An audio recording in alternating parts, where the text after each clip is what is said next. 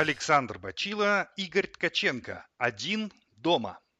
Костя Наумочкин вернулся с горки весь в снегу от макушки до пяток. «Наконец-то!» — сказала дверь. «Два часа уже жду. Весь глазок проглядела. А устряпался-то как снеговик. Не скрипи!»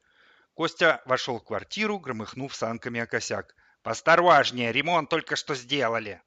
Дверь, закрываясь, укоризненно хлопнула его пониже спины. Костя бросил санки у порога и прошлепал на кухню. «На место поставь!» — грустно пропели санки ему вслед. «Успеется!» — отмахнулся Костя. «Чего есть поесть?» — спросил он у холодильника. «Ничего нет, понет для тех, кто руки не мыл». Холодильник был большой и от этого строгий. «Подумаешь!» — Костя включил чайник. «А воду наливать будем?» – ехидно осведомился тот. Костя со вздохом понес его к раковине. «Только не из-под крана!» – заверещал чайник. «У меня вся спираль в накипи!» Но кран уже пустил воду, и чайник захлебнулся. «Фильтруй отстой, чайник!» – прорычал кран. «От горшка два вершка туда же! Недоволен!» Костя закрыл воду. «Лихо завернул!» – сдавленно пожаловался кран. «Прокладки-то не резиновые!» Костя поставил чайник на стол и предъявил холодильнику мокрые руки. «Вот, с мылом, горячей водой», — отрезал холодильник. Пришлось вернуться к крану. «Горячей водой!» — недовольно буркнул тот. «Горячая вода, она денег стоит, а руки-то можно было и в ванной помыть». «Да чего у нас все-таки ворчливая сантехника?» — не выдержала кофемолка. «Воды мальчику пожалел, а сам по ночам капает». «Не мели, чего попало!» — махнула на нее дверцей микроволновка. «Что за балаболка? А ты, жирная, вообще молчи!» — взвыла кофемолка, заводясь. Костя выдернул ее из розетки и вернулся к холодильнику. «Ну, открывайся давай, я есть хочу». «Может быть, ты все-таки снимешь пальто?» «А сразу нельзя было сказать?» Костя бросил пальто на стул. Тающие ледышки застучали по полу. «А наследил-то, наследил!» – простонал линолеум. «Обсохнешь!» – огрызнулся Костя, и линолеум обсох. «И ботинки!» – не унимался холодильник. «Дождешься ты у меня!» – пригрозил Костя. «Разморожу!» «А я маме расскажу!» – холодно заявил холодильник, но все-таки открыл дверь. Разморозки он не любил.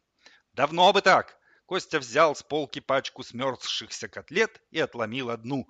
«Прощайте, товарищи!» — горестно вздохнула котлета. «Не поминайте лихом!» «Все там будем!» — утешил ее кусок колбасы, зябко кутаясь в полиэтилен. Свежесть, свежесть, вкус победы. Печально затянули продукты рекламный джингл, которым всегда провожали друг друга в последний путь. Ужин, завтраки, обеды. Басом провонял сыр. Костя захлопнул дверцу. Наскоро прикончив котлету и взвод печенюшек с чаем, он прошел в свою комнату и плюхнулся на всхрапнувший пружинами диван. Ботинки все-таки пришлось снять. Они достали его, жалуясь простуженными голосами на сырость. Костя щелкнул пультом от телевизора. Телевизор молчал. «Ну чего не показываешь? Тапком кинуть!» «При чем тут я?» – возмутился телевизор. «В пульте батарейки сели». «Давно просил», – прошептал пульт. «Вытащи из плеера». «Я сейчас кому-то вытащу», – прошепелявил наушниками плеер. «Шлезяка обшарпанная». «Ну, хватит». Костя подошел к телевизору, ткнул пальцем кнопку и снова повалился на диван. «А, кто здесь?» – спросонок испугался диван. «А, ты, Костик, лежи, лежи, только на валик не дави, а то кошмары снятся». Он сонно забормотал довольно надоевшую детскую сказку. «Что ж ты мне врал, что тебе семь лет?» — спросил Карлсон. «Весишь что ты на все восемь». «Заткнись, а!» — попросил его Костя, и диван сейчас же захрапел. Телевизор молчал по-прежнему. «Я жду», Костя нашарил под диваном тапок. «А чтоб я так жил, как они пьют мою кровь!» – прогундел телевизор, но, заметив тапок, изобразил на экране приветливую заставку. Так называется цикл литературных передач, посвященных творчеству известного советского писателя Исаака Бабеля. Бодро затараторил он. Ведущий Эдуард Радзинский. «Здравствуйте!» – пискнул Радзинский. «Одесса двадцатых годов напоминает мне Петербург времен Николая Павловича». «Э-э!» Это чего? встревожился Костя. А что, не так? смутился Родзинский. Мне лично напоминает. Какой Николай Павлович? Павла Буре давай! Известнейшая петербургская часовая мастерская Павла Буре с готовностью затянул Родзинский, находилась как раз на пересечении Екатерининского канала и Невского проспекта. Нет, я все-таки кину тапком, пообещал Костя. Мне сегодня хоккей покажут или нет? «А хоккей я не умею, совсем застеснялся Родзинский. Не умеешь, чего в телевизор лезешь? Пошел вон! И он пошел, рявкнул хоккейный комментатор под вопли стадиона.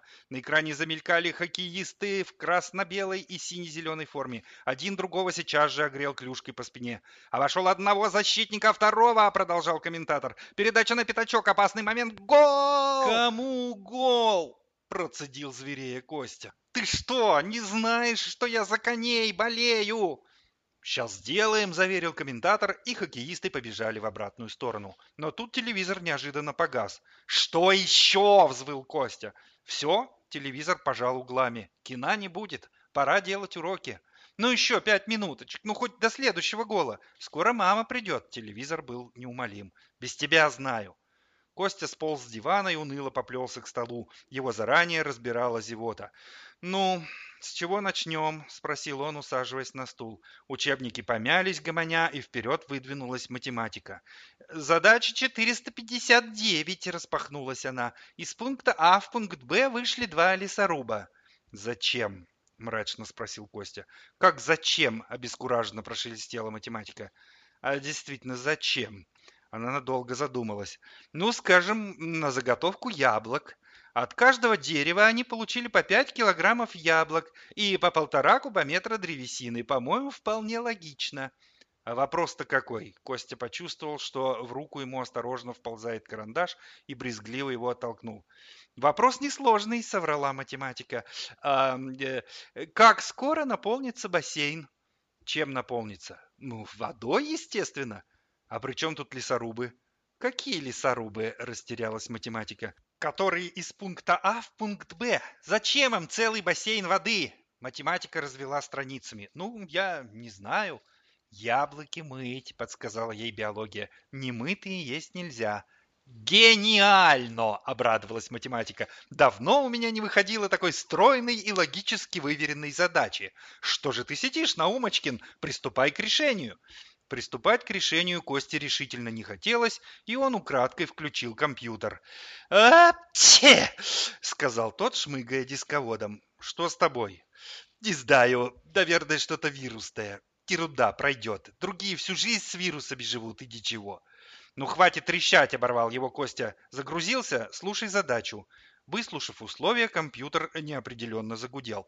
Ну, если применить дифференциальное исчисление, или, например, интегральное, а выразить древесно-яблочную массу как функцию мнимой переменной наполняемости бассейна лесорубами... «Ты яблоки когда-нибудь видел?» — напрямую спросил его Костя. Нет, честно признался компьютер, я мыслю абстрактными категориями. Интегрируя по объему бассейна с учетом плавучести лесорубов, слушай, а может в дом погоняем? Некогда, сейчас мама придет. Костя с сожалением выключил компьютер, и сейчас же из прихожей послышался щелчок замка. «Костя, ты дома?» – спросила мама. «Давным-давно дома. Костя выбежал ей навстречу и чмокнул в морозную щеку. «Санки почему не убрал?» Мама пристроила пальто на вешалку и понесла сумки с продуктами на кухню. Опять одежду раскидал по всей квартире. Ну сколько можно повторять? Пальто мокрое, варежки мокрые и наверняка не обедал. Она открыла холодильник и принялась выгружать продукты. «Как это не обедал?» – праведно возмутился Костя. «Котлету съел и чай. Можешь спросить у холодильника и у чайника». «У кого?» Мама обернулась. Ты опять с ними разговаривал? Не нравится мне эта твоя игра. А с кем мне еще разговаривать? Вздохнул Костя. Бедненький. Ну, потерпи немножко. Скоро приедет папа, наговоритесь в сласть. Вы у меня оба такие фантазеры. Ничего не фантазеры, сказал Костя. Просто мы умеем мыслить абстрактными категориями. Мама закрыла дверцу холодильника. Ты уроки сделал? Категория. Делаю, Костя потупился. Только у меня задачка не получается. «Горе мое!» — мама взъерошила ему волосы. «Ну давай я тебе помогу». Она вынула из сумочки отвертку, повернула Костю спиной и откинула у него на затылке монтажную крышку. Конечно, закоротила. Мама осторожно тронула контакты. Лазишь по сугробам по уши в снегу. Ну-ка попробуй еще раз. 250 гектолитров на километр за 12 часов на каждого лесоруба сорта Антоновка, без запинки отчеканил Костя. Молодец. Похвалил его холодильник. Вы слушали рассказ Александра Бачила и Игоря Ткаченко «Один дома». Текст читал один из авторов. В записи использована музыка Александра Пушнова.